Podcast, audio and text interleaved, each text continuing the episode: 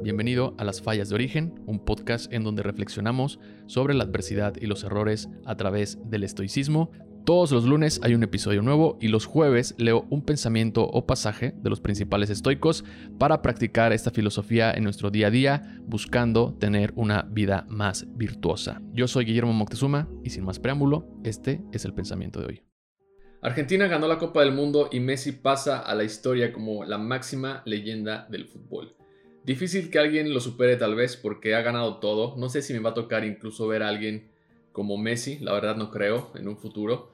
Pero es verdad que Mbappé seguramente se convertirá en el mejor después de que Messi o Cristiano Ronaldo se retiren. Pero creo que el 10 de la Argentina probablemente tal vez tengan que pasar otros 30 años, como dice la profecía, para que llegue otro Messi u otro Maradona. En fin, disfruté mucho la final de Argentina contra Francia. Quería que ganara Messi, obviamente. Y fue una de las mejores finales que he visto en lo que va de mi vida, pero hay algo que me llamó mucho la atención al final del partido. Me fui a TikTok y como es costumbre ya estaba repleto de videos de Messi, de la final, pero sobre todo de lo que a mí también me había llamado la atención. Y era sobre el entrenador de la selección argentina, Lionel Scaloni, que llegó a la selección con 44 años y al parecer sin ninguna experiencia, solo que había sido jugador, un buen jugador profesional y se le estaba dando la oportunidad de tomar su selección. En Argentina la noticia no fue nada bien recibida, la prensa comenzó a criticarlo como si de una cacería de brujas se tratara. Hubo quienes en programas, incluso al aire, afirmaron que Scaloni no tenía que estar en la selección y que llevaría a la ruina al equipo argentino que llevaba 28 años sin ganar un trofeo internacional. El propio Maradona dijo que Scaloni no tenía nada que hacer en la selección, mucho menos ir al mundial.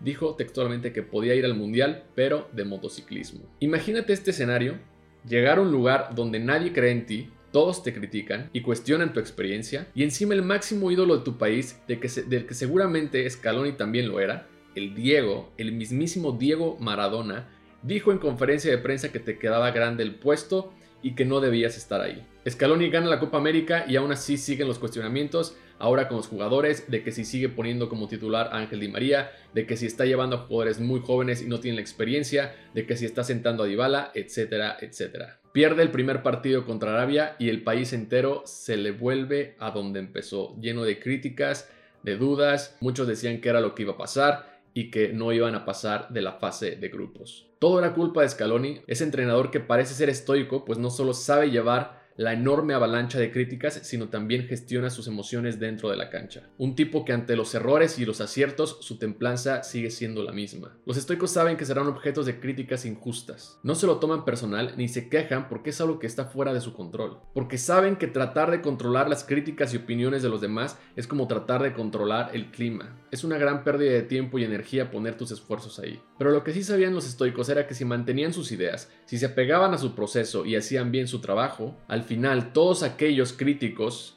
cambiarían sus juicios y opiniones acorde a los resultados. Acepta sin arrogancia y déjalo ir con indiferencia, dice Marco Aurelio. Scaloni aceptó toda la crítica sin arrogancia y la dejó ir con indiferencia. Se apegó a sus ideas, confió en su proceso y siguió haciendo su trabajo. Hoy por eso tiene la Copa del Mundo, el máximo trofeo que un jugador o entrenador de fútbol puede aspirar. Me pregunto si como dicen los estoicos, aquellos que emitieron críticas y las peores opiniones han cambiado sus juicios. Seguramente sí. Pero este es el momento que más me llamó la atención en la final. Si me estás viendo en YouTube, aquí va a aparecer el video. Si me estás escuchando, voy a tratar de explicarlo. Vemos a Montiel, tira el penalti, lo mete y aquí está Scaloni, solamente una ligera sonrisa.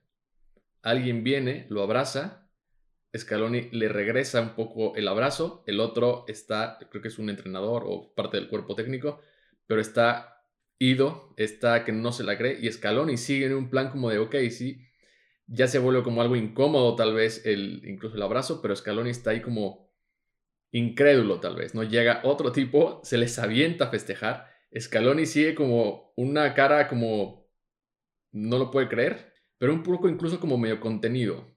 Se regresa al banco donde están todos los técnicos, se sienta, toma un poco de agua mientras todos en el campo están vueltos locos sigue sonriendo, agacha la cabeza y empiezo, ahí empiezo un poco a llorar. Siento que aquí lo que hace Scaloni es que está capitalizando el momento tal cual. No está dejando todavía que las emociones salgan como a flor de piel. Las está tratando de gestionar, está tratando de capitalizar el momento porque seguramente sabe que nunca más volverá a tener ese momento. Esa final que dieron Messi y Mbappé como si fueran los dioses del fútbol nunca se volverá a repetir. Scaloni está tratando de asimilar todo eso. Seguramente aquí es donde está recordando todas aquellas críticas, todas aquellas opiniones, toda aquella negatividad de la que, de la que estaba rodeado. Se para, va hacia el campo, se agacha, se persina como un signo de agradecimiento y luego ahí rompe en llanto total. O sea, hasta a mí me dieron ganas de llorar. Llega Paredes, lo abraza y Scaloni ahí está incontrolable en el llanto, en el llanto de emoción, de alegría, de saber que lo logró, a pesar de todas esas críticas, a pesar de todos los obstáculos, llegó al cometido. Y creo que eso es algo que jamás se va a volver a repetir también. Todos aquellos que hablaron, que le dijeron que no podía estar ahí, que no debería estar ahí, todo lo que se dijo, incluso viniendo desde el propio Maradona, en ese momento ya estaba en el pasado. Scaloni había logrado su cometido. Creo que el nivel de templanza que mostraba en cada uno de los partidos al no estar celebrando ninguno de los goles, creo que es un nivel de templanza bastante alto en donde los goles en contra o a favor solamente significan que son parte de ese proceso. Scaloni solamente tenía un objetivo y estaba definido que quería ganar la Copa del Mundo.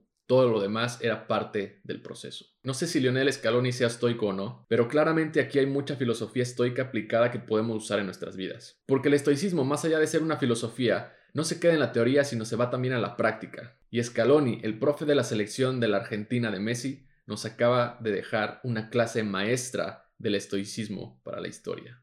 Sé que hay personas que me ven o escuchan en Argentina a todos ustedes les mando un gran abrazo, muchas felicidades. Como buen hincha del fútbol, esta final me la llevo en el corazón.